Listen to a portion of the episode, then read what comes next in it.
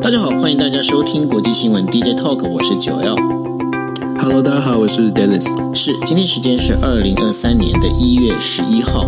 那我们今天会带大家带来五则新闻哦。那当然，在带这五则新闻之前呢，也要跟 Dennis 稍微聊一下。哎，Dennis，现在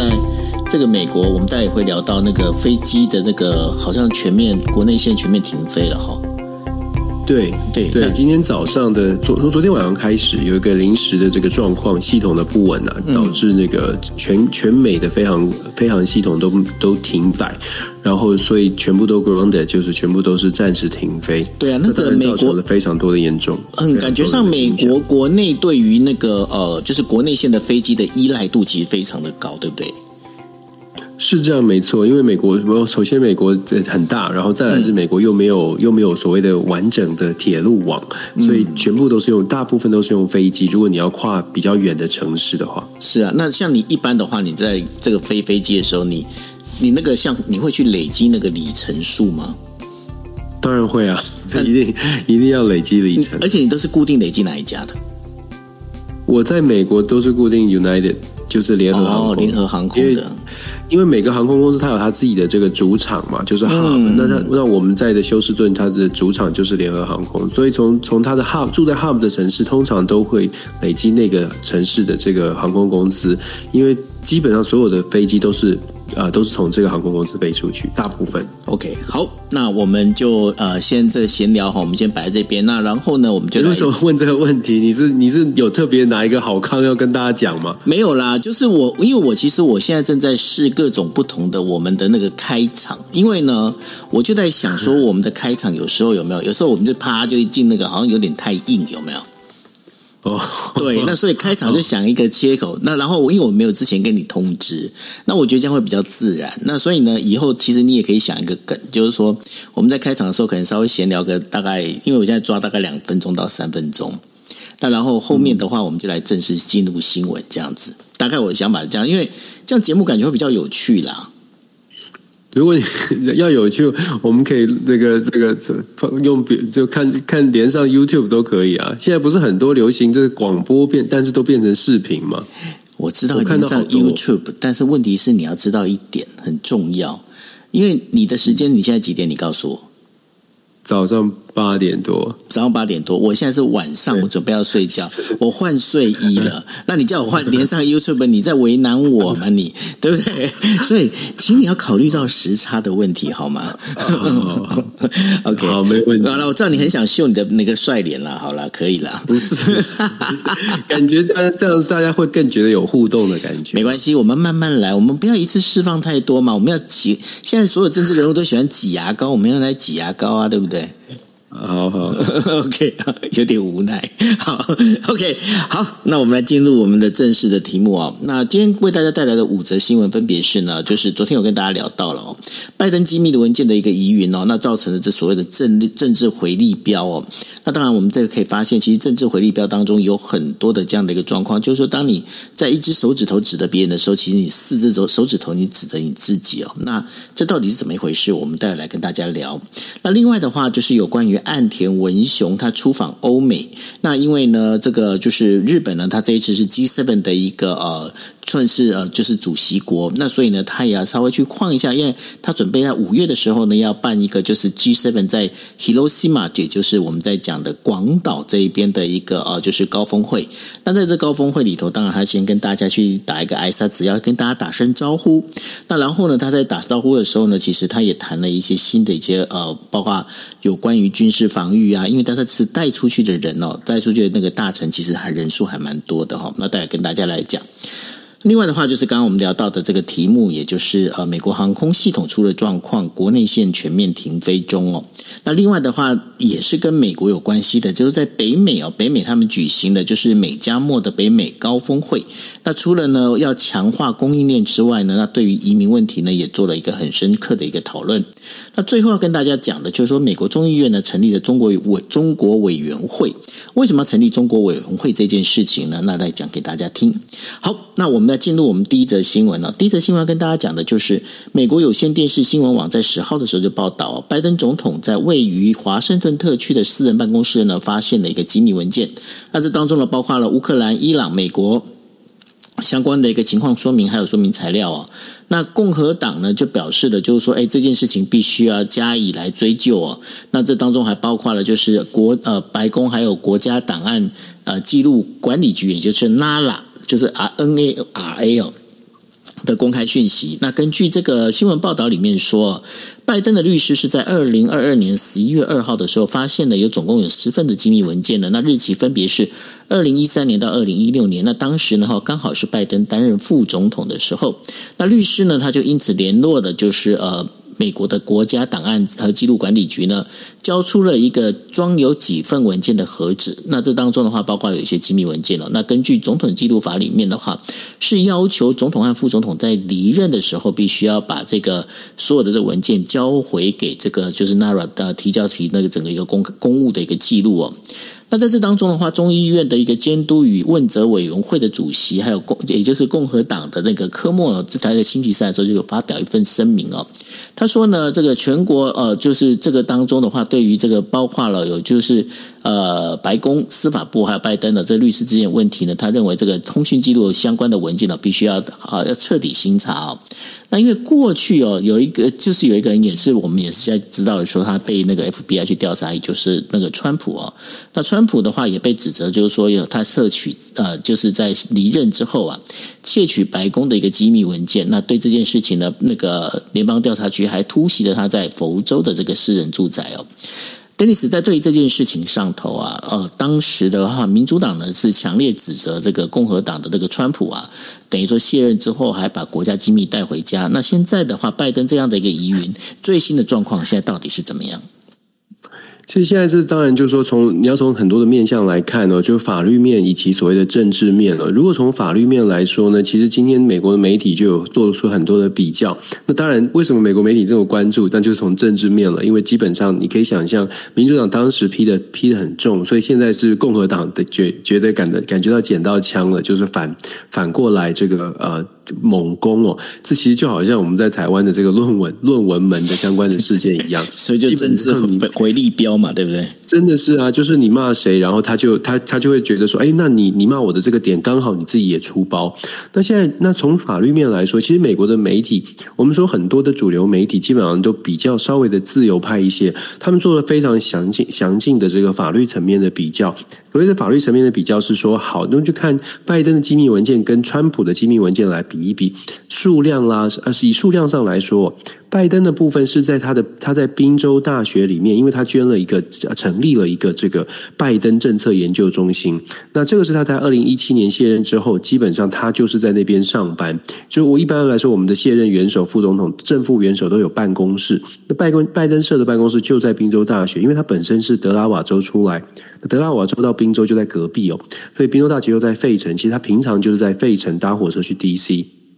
跟大家简单介绍，他基本上他那个每天上班的办公室呢，因为根据媒体报道，是因为他在清空办公室，他请他的律师团队在清空他的办公室的时候，发现了这个有档案室里面居然有十份，十份上面盖有这个这个机密文件章的这个文件。那他们在当时的处理呢，媒体报道说，拜登的律师团队处理的时候是马上就把这个房间封起来。当有一个律师看到的时候，就马上很警觉的把这个房间封起来。为什么做这个？动作呢？因为按照道理来说，按照法律来说，机密文件一旦被发现，就要就就要非常谨慎的处理，不能让其他的人等再看见。所以呢，他他的这个处置。媒体这么报道，就就是要证明说，他这个处置是按照法律规定来做。因为接下来会面对的审查，从法律来说，就是按照所谓的反接连法去考虑这个文件到底是不是故意的，有没有故意要把文件带走，然后有没有配合调查，就是流程过程当中有没有配合政府的调查。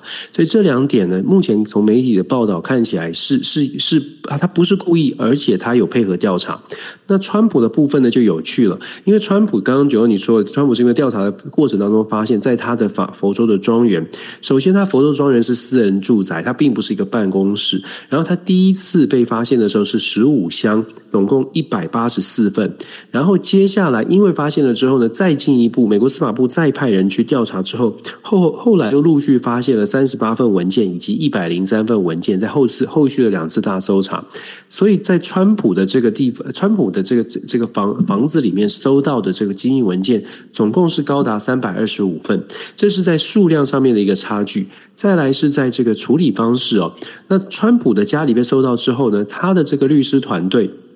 马上做的处置，并不是像哦，赶快赶快封起来，然后赶快的告知大家，而是 尽可能的去强调说，这是一个马上的第一个反应是这是一个政治迫害哦，所以。基本上，美国的媒体在报道的时候就说，其实这两个人在处置的方法上面，可能就会影响到未来在司法上面来怎么怎么走。可是，就像我们一开始所说的，这个这样的事件呢，你要他完完，大家你要全部的人完全用理智的来从法律的层面来看是非常困难的，因为共和党基本上现在就是紧抓不放，认为你就是以你一样的在机密文件上面就一样的一样的犯一样的错，未来可能引导的就是像这样的一个像这样的一个。无心之过，川普也是无心之过，只不过被政治迫害。所以拜登的拜登的部分呢，就说如果拜登得到的妥妥善的处理，那么就应该公平看待。现在美国司法部因为他非常谨慎，就知道这是有政治意涵的，所以司法部也很妙。司法部呢就派出了这个川普时代提名的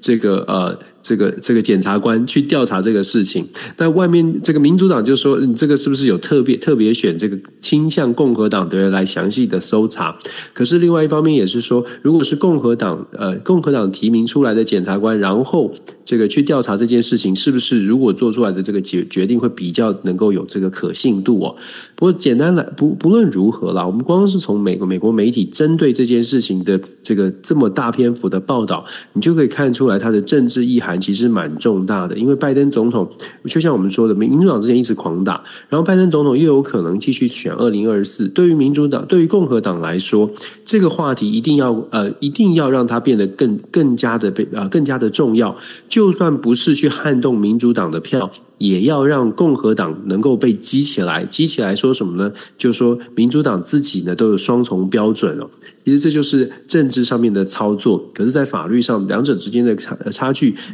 坦坦白说还挺明显的，就是了。是，那所以呢，呃，这个接下来我们在讲说有很多这个政治回力标啊，那其实这个当中还蛮妙的哈。那不管说呃，在美国发生的这个呃，我们在讲的机密文件，或者是刚刚提到的台湾的这个学历们哦，其实 Dennis 你你怎么来看呢？因为我觉得政治人物他们有时候好像作秀，有时候也会做过头，对不对？这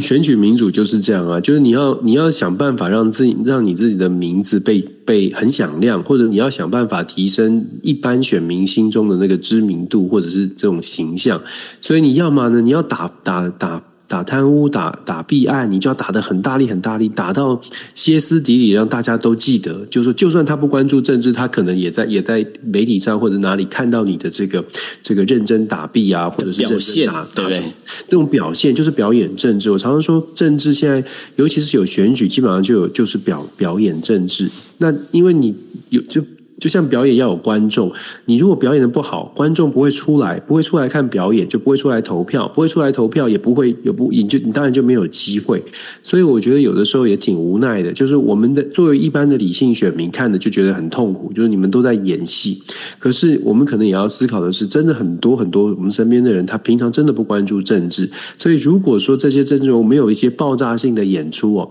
譬如说那个露个什么东西啊，或者什么，就像演艺就演艺圈 露个什么东西，你想说什么东西？不，我的意思就是说，就因为是表演，所以我们真的可以从表演的角度来看。你看这个戏戏剧圈，又或演艺圈，总是要有一些爆炸性的话题，这个人好像就会爆红。政治圈其实现在也越来越这样娱乐化。对你讲到这个，我就想到最近那个炎上哦，我实在我我我看我实在是受不了。那我也也许不同的世代有不同的观感吧。我只是觉得。美国的幽默好像不是这样，我不知道。就日本的，我有看过有一些日本的脱口秀，有还有日本的这个美国、美国日本的脱口秀，其实他们还蛮有格调的。我觉得 我实在是不知道怎么说。呃，你说到这个东西啊，我必须要讲。你知道啊，在应该在我们的那个年代，我们年轻人的年代的时候，我不晓得你有没有你有没有印象哦？在呃，有那时候刚媒体刚开放的时候啊，有一个那个电视台叫做超视。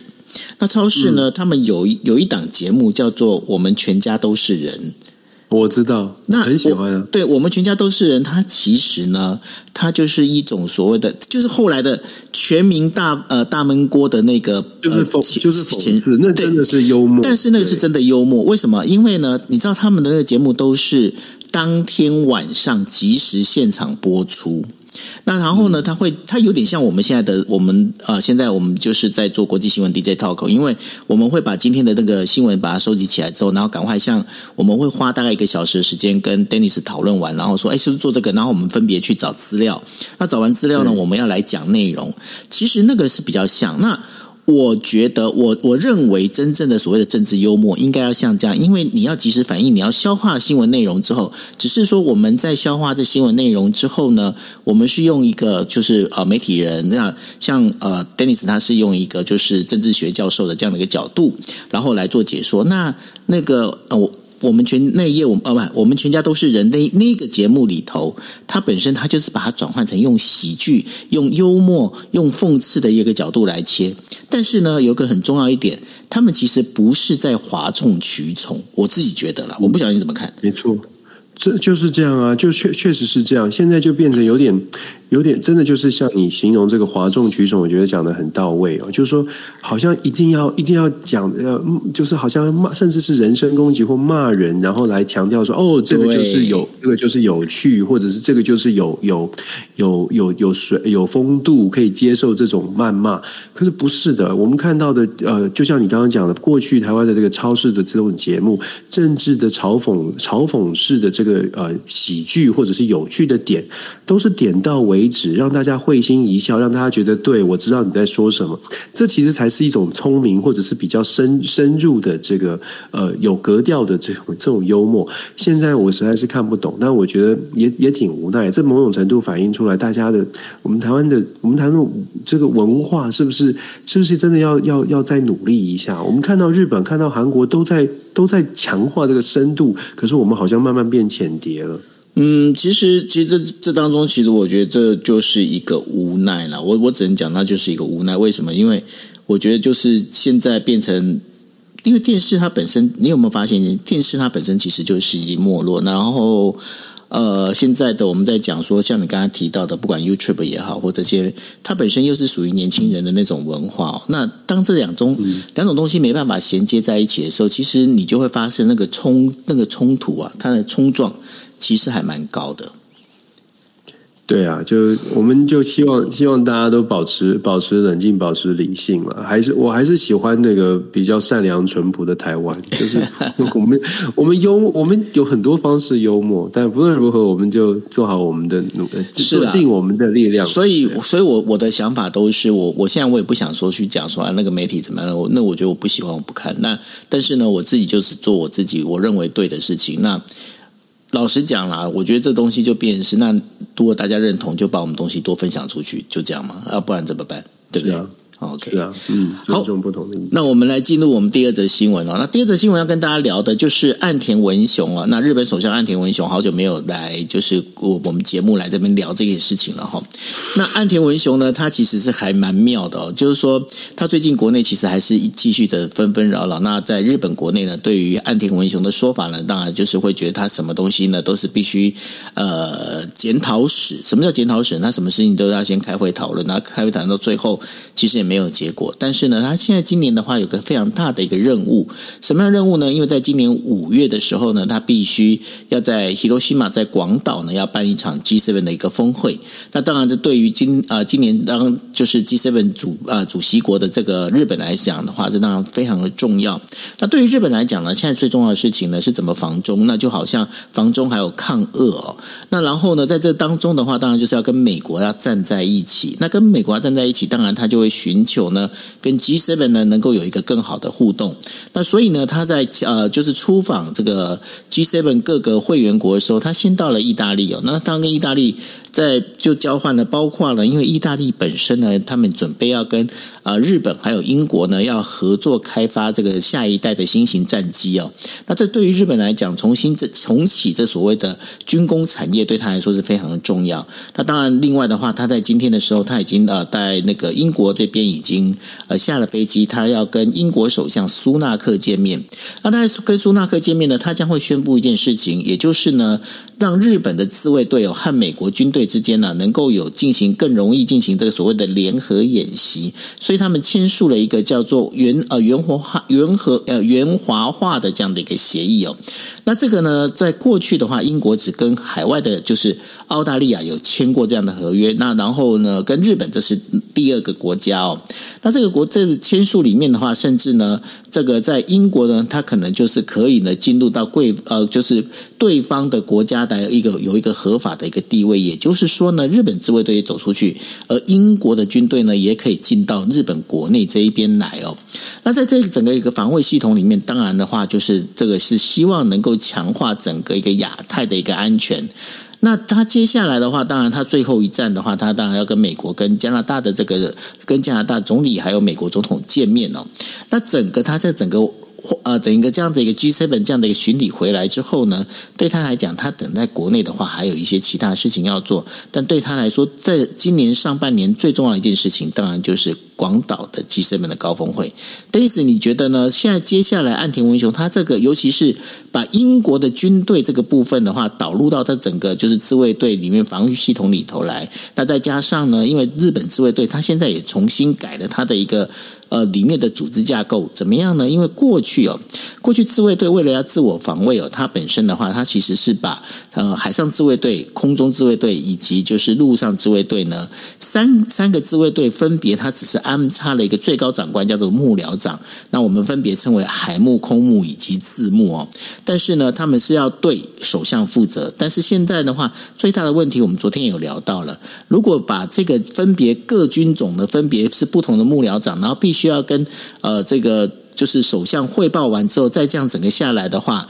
我们在讲那个黄金的三十六到七十二小时的这个时间点呢，很可能反应就来不及。所以呢，日本自卫队接下来他要准备要做的一个改造，就是他们要设一个统合司令官，也就是说由这司令官来统合海陆空三军哦，那用这样方式的话，能够加快所谓的这个打击的这个速度以及这个效率哦。那在整个日本感觉上，他们在整个军队的重新改造，而且呢，对日本来讲，他们似乎对这样的一个做法是他们可以重新让这个军队正常化的一个非常重要的一步。那 Dennis，你怎么来看？就是接下来的这个，包括了日本跟 G7 他们之间有关共同防御的这件事情呢？我觉得这一次，而且岸田文雄这次整个走走一圈呢，就是说作为 G7 今年的轮值主席，当然岸田文雄他希望他在议题的设定上面可以帮助日本的国家利益可以再进一步。也就是说，今年的在这个广岛要举行的这个 G7 的峰会，岸田文雄除了要风光的让这个 G7 的这个来的人都觉得很很不错，大家的议题都被重视之外，其实他也希望可以把日本，就像我说的，怎么样可以在议题当中。作为主席，他本来就有一些优势，那可是他想要把这个优势，我个人觉得他这他想要把这个优势更加的强大强化，也就是对于日本来说，什么是比较重要的，像是安全的问题，像是这个能源的问题，都对日本来说是很重要。所以你可以看到他访问的行程里面，他谈的话题其实就基本上就是围绕着安全能源，然后还有所呃所谓的经未来的可能的经济的发展哦。这跟英国的这个协调呢，包括签所谓的呃防御的条约啊，或者是防御的合作，然后再加上九二你刚刚解释。是非呃讲介绍的非常清楚的所谓的自自卫队的解组织的调整，它再再显示日本现在对于国防的事务来说，他们是非常重视，尤其东北亚的局势相相对来说是不稳的。我们看到北韩试射飞弹，去年破纪录，然后现在整个美中的紧张关系，因为美中的紧张，再加上北京现在看起来是非常的强势哦，在台海的局势也相当的这个有点不稳，跟过去以以前来比的话，这种种的这些因素都导致日本。非常清楚的知道自己要强化，那当然美方也在后面，就是呃鼓励日本可以自己的自己强大起来。所以自卫队先是做组织的协调，然后在这个国防预算上面也承诺说未来会提升提升到 GDP 的百分之二。所以我们看到日本对于日呃安全的这个问题呢是非常的重视，然后。您刚刚讲说这个英国的这个呃，怎么样来跟英国协协呃合作，来打造更更安全的这个组组合。事实上，日本还不只是跟英国，跟之前的跟德国，还有跟这跟跟美国就不用说了。简单来说呢，日本在安全上面未来会强，会非常明显的来增强他自己的安全的准备。那当然我说了，这跟国际局势有关。那现在呢，岸田文雄他访问日呃访问英国，接下来访问加拿大，访问美国。在美国的这个部分，今天美国时间星期三呢，日本的这个外外相还有日本的这个国防国防的国防部长跟美国的外外长跟国防部长会有一个二加二的会议。昨天在记者会当中，国防部的记美国国防部的记者会就已经讲得非常清楚了。他们在未来的印太战略当中，日本是绝对不呃不可或缺的一个重要的这个盟友。而且呢，美国也公布了，应该在今天会有个完整的公布。公布什么呢？公布在呃在日本未来在日本，包括冲绳，甚至是冲绳的外岛呢，呃会建会布建布更多的部件更多的这个。新新形态的海军陆战队的组织哦，我们在去年吧，在国防部第一次公布这个未来海军陆战队的调组织调整的这个呃报告当中，计划当中就已经提过了。美国现在海海军陆战队打打打算打造这种小而精、快和快而准的这种机动的所谓的海岸海岸这个海岸部海岸骑兵旅哦，海岸骑兵团。它呃，从原本的一个团可能有四三四千人，甚至更多的这种编制，变成两千多人的编制，然后带着轻装备，可目标是可以快速的打击，快速的来采取行动。美国打算在冲绳、关岛跟夏威夷部署三个这个所谓的海岸骑兵旅。呃，这个滩岸骑兵旅目标就是希望说，如果在东北亚的东北亚的局势有变，或者是甚至是台海的局势有变，从日本这边出发可以来做配合。那今天大概也会公布，就是未来在美呃日本的这个海军的呃美美军的基地。甚至是在日本的其他的部分的地方呢，也会布建所谓的中长程的打这个飞弹，可以来做，不管是台海的啊，百这个朝鲜半岛，或者是对于中国这个呃射程范围了，就是说这种飞弹呢是可以来帮助稳定局势，就是有一个贺阻的作用，这也会在日本来做一个部署。所以我们看我们看到，就是说岸田文雄他的这个。呃，出访呢，搭配的所谓的安全的议题，事实上，这是这是日本接下来我们可以很关注的一个焦点。那当然，我刚刚也特别提到，岸田的出访，接下来也会到加拿大去做一个访问。到加拿大的部分，我们要观察的是他对所谓的 LNG，就是液态天然气，会签下什么样的协议。对日本来说，跟台湾很像，跟韩国也一样，能源都是大量的进口。那大量的进口呢？过去可能跟俄罗斯有一些计划，我们也都知道，因为乌俄战争而停摆了。那购跟俄罗斯采购的天然气跟能源也也中断，也减少非常非常的多。在这种状况之下，日本积极的寻求其他的替代方案，现在看起来跟加拿大可能会达成某些的协议哦。那我们看到，就是说，我们还是必须说了，就是说，岸田文雄不管他国内的纷纷争如何。那在整个国际的变局，我们从国际政治的角度来说，我想日本现在一方面呢是积极的参与国际的组织，而且在国际的舞台上面扮演更重要的角色之外，他也希望利用这个角色来强化他自己本身，不管是国防还是经济上面的各种的安全的问题，希望能够守护住守护自己的国家。所以，其实我们在看其呃所有的其他的国家，我们在分析国际政治，常常会觉得，就是说，基本上所有的国家都一定是。赶快的，在这种稍微不稳的局势，不管是经济不稳、政治不稳，还是安全不稳，在这种局势之下，大家都在抓自己的利益。安田文雄的动作很明显的是为了日本而全力以赴。那当然，这个听起来好像是很正向，就是呃说安田有多好多好。我我倒是觉得，我觉得他们就是在做他们该做的事情哦，就是所有的这个政治领袖都在做他们自己该做的事。可能从别的国家，甚至有的时候从别的国家的角度看起来，有点像是起。侵占了别人的利益，或者是伤害了别人的利益。可是，我会觉得，呃，以非常现实的呃这个这个观点来说，每一个国家真的就是会呃全力的守护自己的利益，这真的也无可无可厚非。不过，你知道那个日本，日本它本身它的天然气其实会有很多的供应的国家，对不对？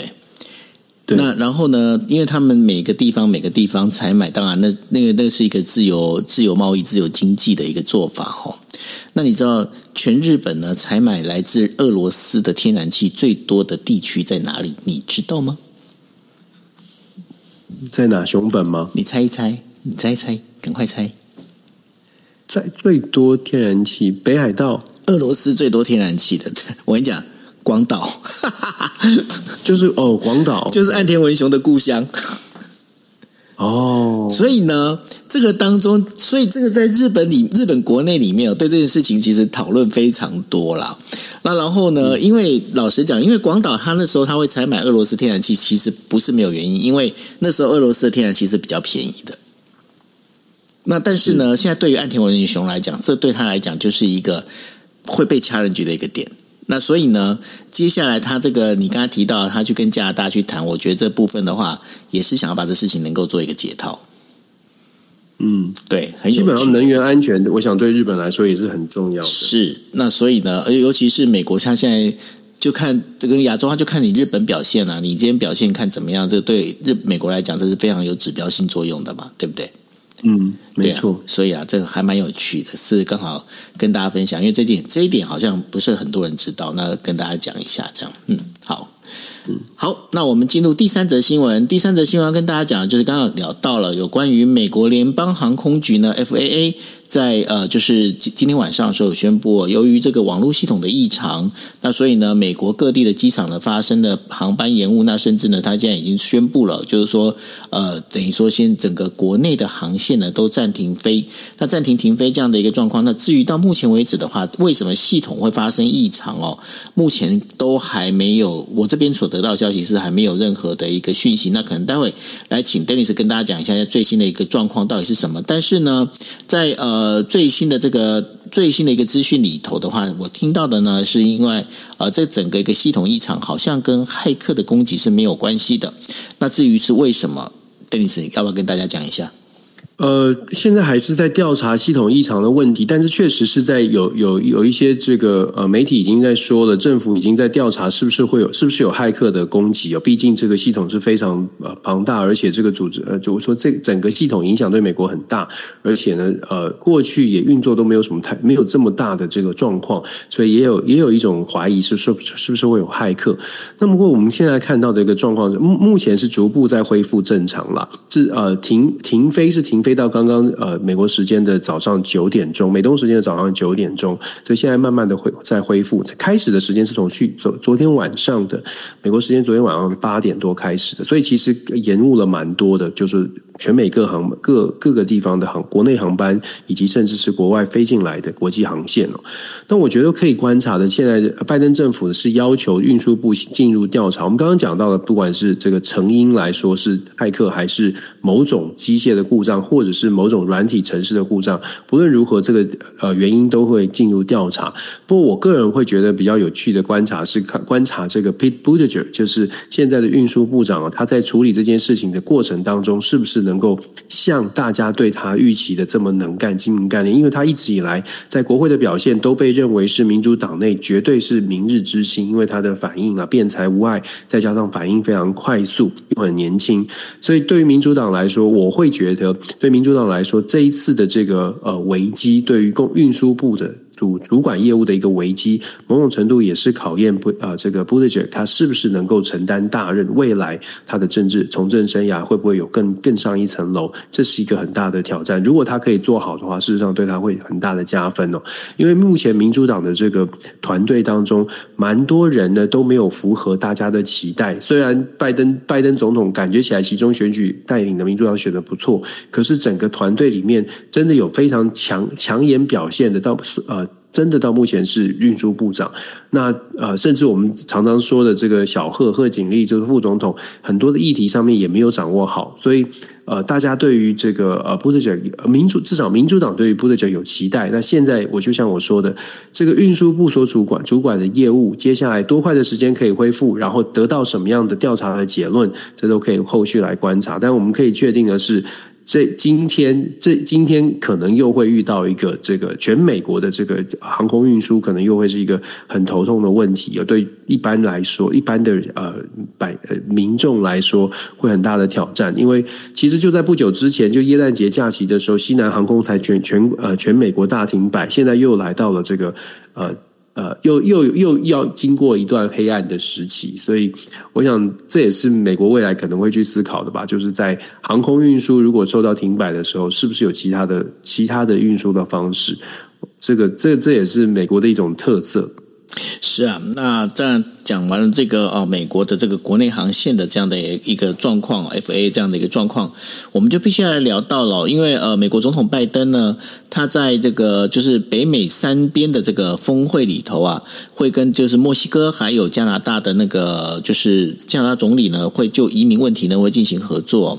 那墨西哥呢，现在就是呃，大概会有每每个月大概会有三万名的这样的一个非法移民哦。那随着二零二四年的这个美国的这个总统大选的一个接近啊，那然后这选民的话，对于这个移民问题呢，也会越来越重视哦。那拜登呢，在这个北美峰会的这个记者会之后呢，他有表示了，因为现在目前的话，呃，对于北美北美三三边来讲的话，是一个比任何时候都要更更有更大规模要去了解到有关移民问题这件事情哦。那除了移民问题之外呢，其实他们也达成了一个协议，就是要针对呢所谓的这个我们在讲供应链的部分。那供应链部分的话，当然也都知道，因为过去的话有很多的这个包括能源啦。包括粮食啊，其实来自于俄罗斯。那现在的话，其实不管是加拿大哦，还有另外一个地方，那当然那个地方是这个澳洲哦。他们现在要另外担负起哦，就是另外一边民主阵营的这个包括的这个粮食跟能源的这样的一个供应的一个角色。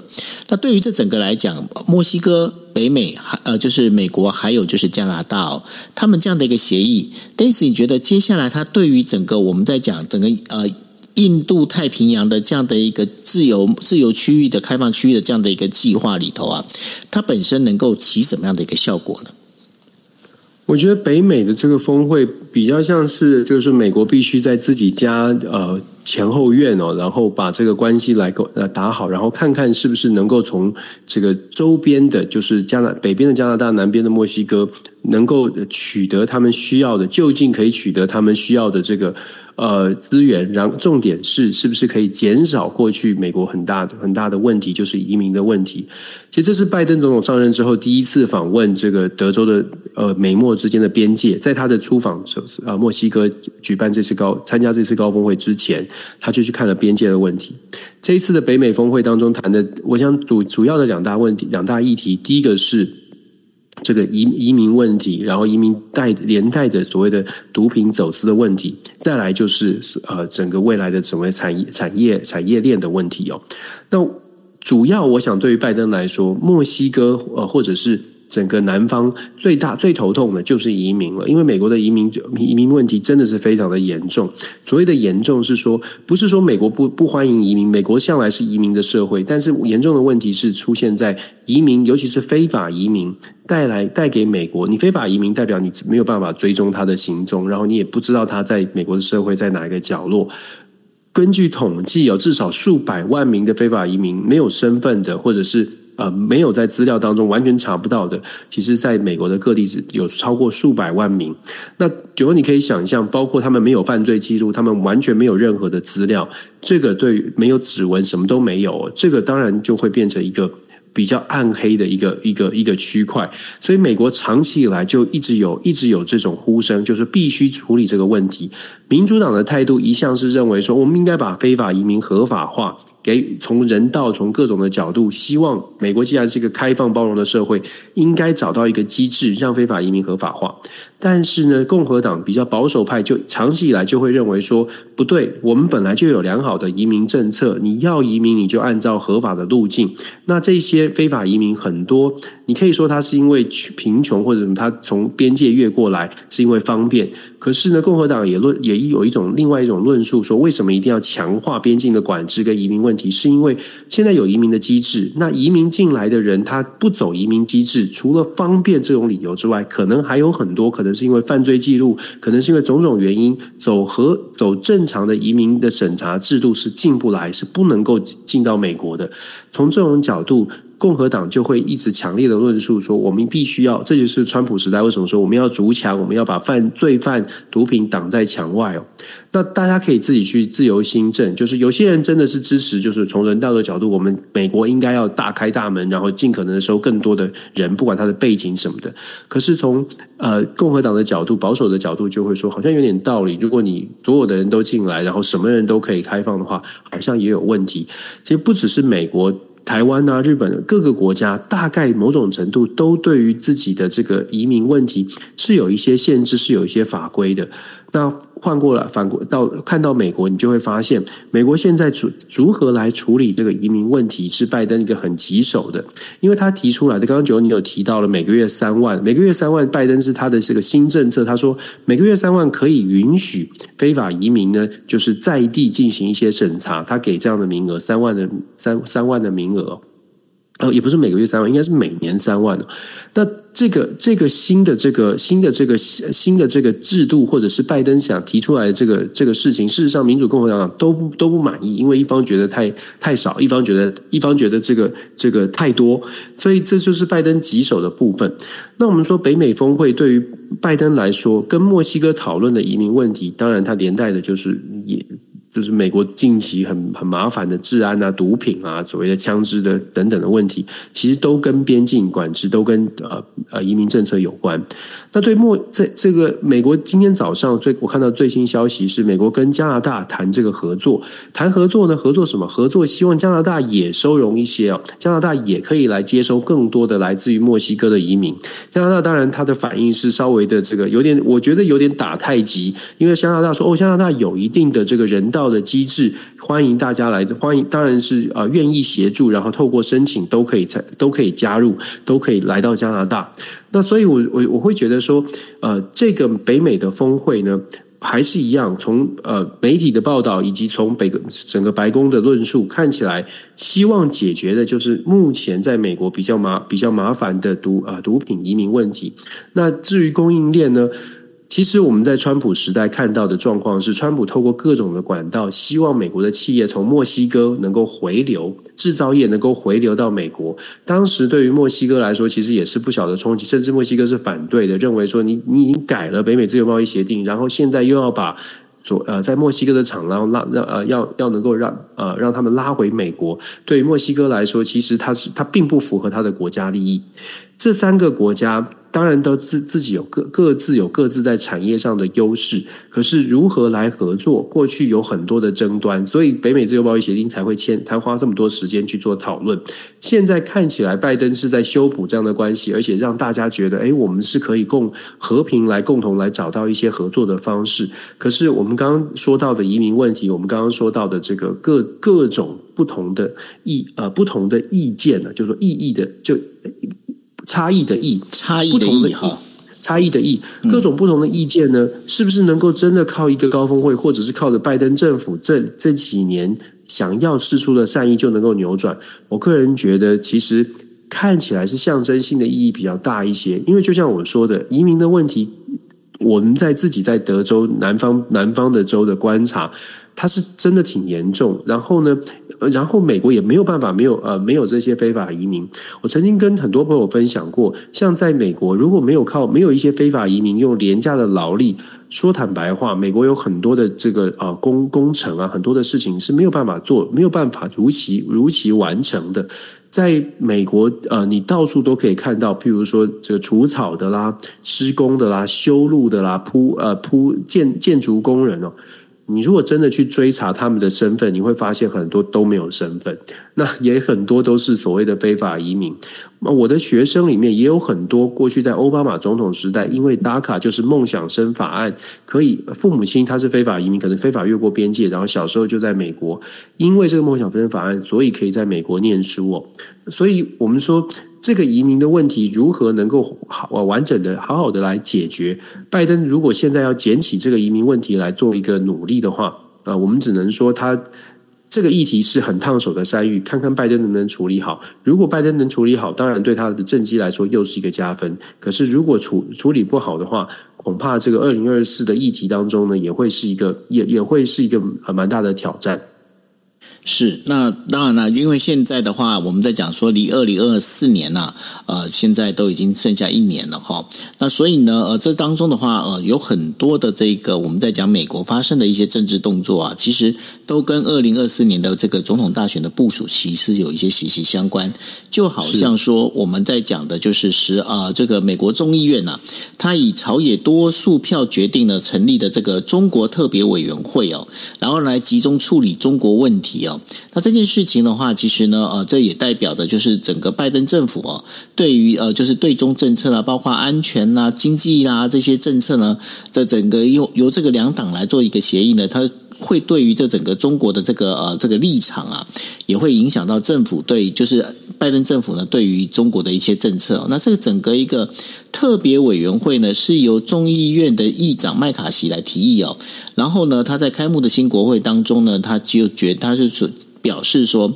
这一个呃，我们在讲的这个中国委员会呢，它不会是只是一个单一派党派的一个委员会，它是一个两党的委员会哦。然后呢，也是希望透过这样的一个事情呢，来解决现在中国因为军事还有经济实力的增长呢，那然后对于全球的这个自由民主哦，它所本身所造成的一个影响。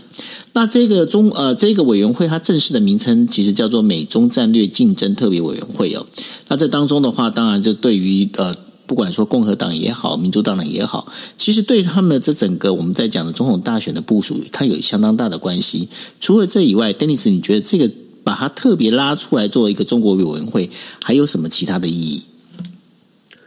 我觉得，首先它反映出来的是，现在美国的反中或者是至少是至中的态度还是非常非常的明显。中呃，基本上朝野两党，民主共和两党都认为中国是最大的竞争的对手。有些有些人比较比较鹰派的会觉得中国就是最大的敌人。那从整个众议院的反应来说，可以看得出来，这个票数啊，这个过几绝绝对绝对这个大家都是支持，这是一个共识。也就是如何来面对中国，如何来面对中国的竞争，这是现在朝野的共识。那从制度上来说，这个委员会它是一个特别委员会，所以它是至少是两年的任期，它不会超过这这个国会。未来会不会在下一任的国会两年之后重新选举之后的这个众议院还会不会有这个委员会，就要看下一下一任的这个状况，议长是不是同一个人，然后议长还愿不愿意重新指派，就再再再次设立这样的一个委员会。所以这并不是一个常设的机构，反而我们要去关注的是，说整个呃众议院跟参议院还有美国政府，其实在国会跟行政机机构之间呢，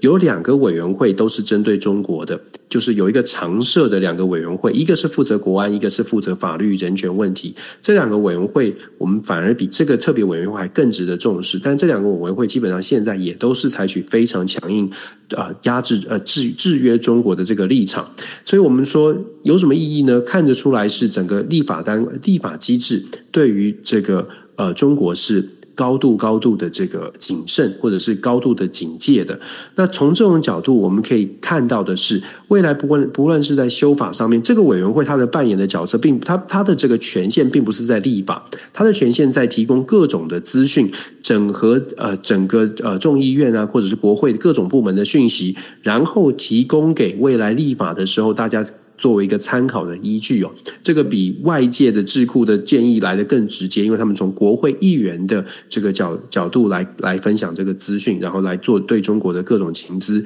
进行审查，甚至是要求国会呃要求政府官员来做一些报告。所以我们看到的这个呃这个大方向到目前为止仍然是相对来说是非常紧绷的美中的竞争。虽然川、呃、这个拜登政府呢看起来在去年的拜习会之后，好像气氛有点。缓和，可是很显然的，国会并没有出现呃，真的是反转呃，转弯的动呃，转弯的这个迹象。短期之内，我们会看到持续在中国的问题上面是采取非常强硬的立场。那当然，这也是为了二零二四年，这跟二零二四年的大选绝对是脱不了关系。二零二四年的大选呢，以这种态势来看，中国问题会是一个极大的中国问题连带的所谓的国安因素，再加上乌俄战争。二零二四的总在美国的总统大选也会是一个战争或者是一个所谓的冲突，呃，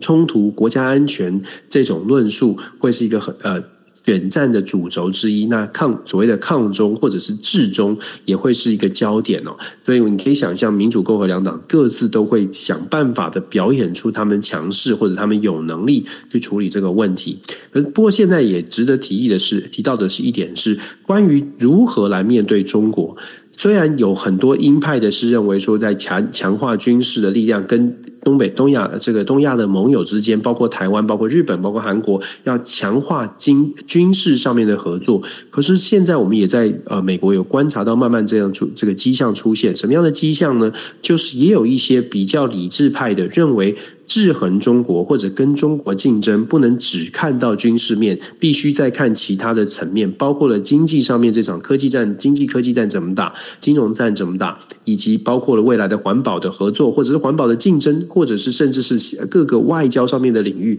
包括我们 DJ 特常常说的中中南中南美洲的国家，好像北京是不是要跟这个中南美洲的国家拉近关系，在美国的后院造成美国的压力，也有我们也我们也谈到了中国现在在非洲的基。积极的经营，长期在非洲经营，积积极经营。美国想要去介入，美国想要去重新来建制跟非洲的呃，重新来修补跟非洲的关系，这种就是外交战。所以有些论述呢，就像我们所说的，鹰派的或呃强烈抗中的会把重点放在军事安全的合作，可是另外一派的说法也慢慢的在崛起。就是说，呃，除了军军事之外，其实还有更多的面向必须要去全面的抓紧哦，这样才有才有可能在谈判的时候，真的对中给中国造带来一些压力。这两种说法呢，哪一方会胜出，其实就关就影响到二零二四年，呃，基本上可以我我会说可以可以说是可以决定二零二四年的大选，哪一方在呃选战当中可能在论述上可以站得站得更稳一些，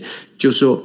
更直白的说法。选民呢，比较相信要在军事上面跟中国竞争，进行强烈的对抗，还是要用更全面的战略来跟中国进行一些对呃竞争哦。我想这个会是民主共和两党一个很明显的这个论述上面的一个差距。当然了，就看美国民众怎么选择。那当然，我们在台湾哦，现在也是要非常谨慎来看待，因为当美方觉得很强，这种强是要军事只只是在军事的强，还是希望全面的强？我觉得台湾对台湾比较符合台湾利益的部分，会是全面性的、全面性的合作，全面性的这个呃，找出一种方法来上让啊。美中之间可以坐上谈判桌，然后谈判的时候呢，有各自各自有筹码，但是美国可能全面性的可以来做谈判。对于台湾，我会觉得对台湾安全会比较有保障。可是，因为如果完全强强调是军事的话，我觉得台湾的优势反而没有办法，台湾能够说话的空间比较少，因为我们都会，因为我们的军事，我们在军事上是被迫被动的。来接受，来各来接受各种的援助。可是，如果可以谈全面的竞争，包括了经济、科技等等，我们昨天才谈到低轨卫星，我们台湾有潜力。我们之前也知，我们长期以来都知道台湾的半导体有一定的潜力。所以，当美国的整体的国家的安全战略是考虑全面性、综合的战略，台湾的优势可能会出现。可是，如果美国的安全战略完全限缩在国防的话，其实对台湾不见得是有利的。的确哦，因为呃，这个部分的话，我们要知道说我们自己的强项到底是在哪边，那这也是一个非常重要的一个事情，对不对？没错啊，我们是有强项的，可是我们不能把强项好像就就就就就丢在旁边。要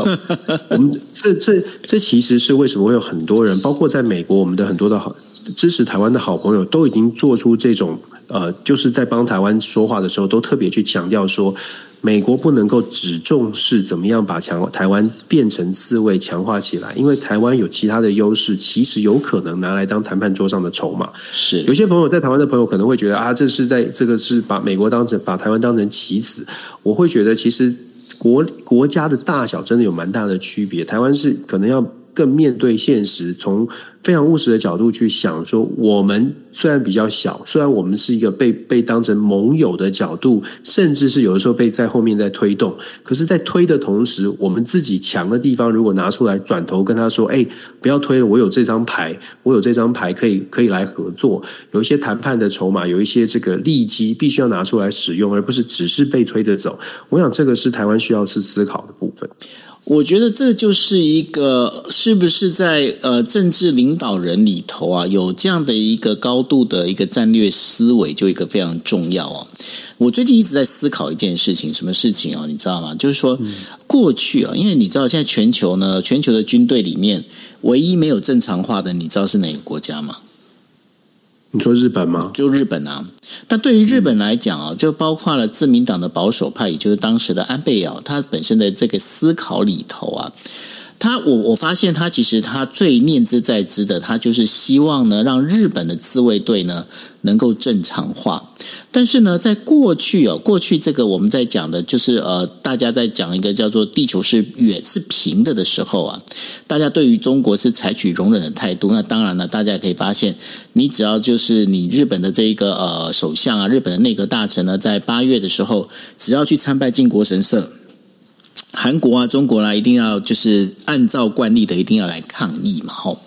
那在这整个一个状况里面，那对他来讲，他到底要怎么样才能够让日本的自卫队能够正常化？那这件事情的话，当然他在国内推动修宪。那当然，日本国内的话，这个修宪的部分，这我们这要做安全，我们要做这个所谓的和平宪法啦，然后等等的，我们不应该要再扩大这个自卫队的这一个能力啦，等等等等之类的。但是呢，你有发现一件事情？呃，安倍他在提很多论述里面，他。可以从国际的角度里面告诉大家说，诶，我们日本需要做这件事情，你必须要让我们日本的这个军队呢能够正常化。然后呢，就像我们在今天刚开始来提的时候，你就可以发现一件事情，诶，自卫队呢，他现在开始把这个原本幕僚单位呢，现在把它整合起来，变成已经有一个司令官。那这个开始有这个所谓的自卫队变成军队正常化的一个雏形。但是，但是我我不晓得你有没有印象，这个事情如果摆在十年、二十年前的话。第一句话一定是冒出什么？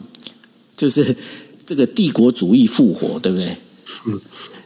所以整个大环境还是有它很大的影响啊。其实某种程度上，台湾也是因为整个国际的大环境，所以让现在越来越多的讨论是跟国国防安全啦，或者是国军如何限制有关。以前我们都没有在讨论这个啊，以前包括兵役也没有讨论，什么都没有讨论。然后我们反正就是当兵内容也没有在讨论。现在 现在很精实的讨论，哎，后备要怎么训练啦？当兵的这个要如何来规划？就。整整体来说，都是因为整个国际的局势是朝这种方向来走，所以我常常我们常常会说，要真的要面对现实，就是我们心中有某种政治上面的理想，可是现实的部分必须要去考量，尤其台湾相对来说真的是比较小。我所谓是跟大国，台湾其实强国力并不是很弱的，但是相对大国来说是比较小，更是要用智慧来面对这种这种纷纷扰扰。没关系，你讲台湾国家这个小气 OK 了，我们都能能够讲波罗的海三小国了。这个也是很奇怪的，这个这以前我长期以来教科书上面的，我也是觉得很纳闷啊。对，明明人家都不小，我觉得这这这这这很很妙。不过我们我确实是这样，就是说有些朋友可能会觉得，哎，我们不能讲台湾小。我觉得都是都都尽可能的呃。就说把大家的想法都包考虑在内，目标就是希望大家可以愿意听一听。也许不是完全认同我们的说法，没有关系。我们抛砖引玉讲完之后，不认同的朋友可可以去查一查讯息资讯。那认同的朋友也欢迎大家多方的去看别人呃不同的论述。如何让台湾可以安全继续往前走？我觉得这是我们希望可以做的。是，OK，好，那这就是我们今天为大家带来的国际新闻 DJ Talk。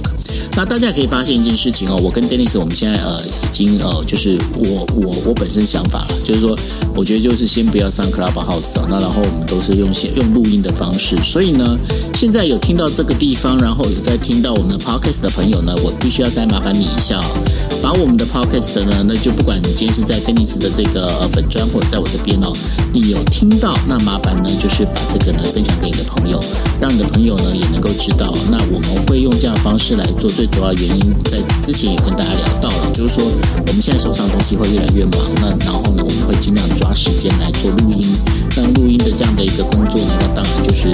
呃，如果真的要把它锁在这个 Clubhouse 的固定开放时间，呃，对我至少对我来讲呢，有一点点有一点点障碍哦。那所以呢，这部分也请大家多多海涵哦。OK，好，那明天的话，对，那明天的话也希望大家也能够来收听我们的 Podcast 哦。OK，那我们今天节目就到这边，谢谢大家，晚安喽，拜拜。谢谢，晚安，拜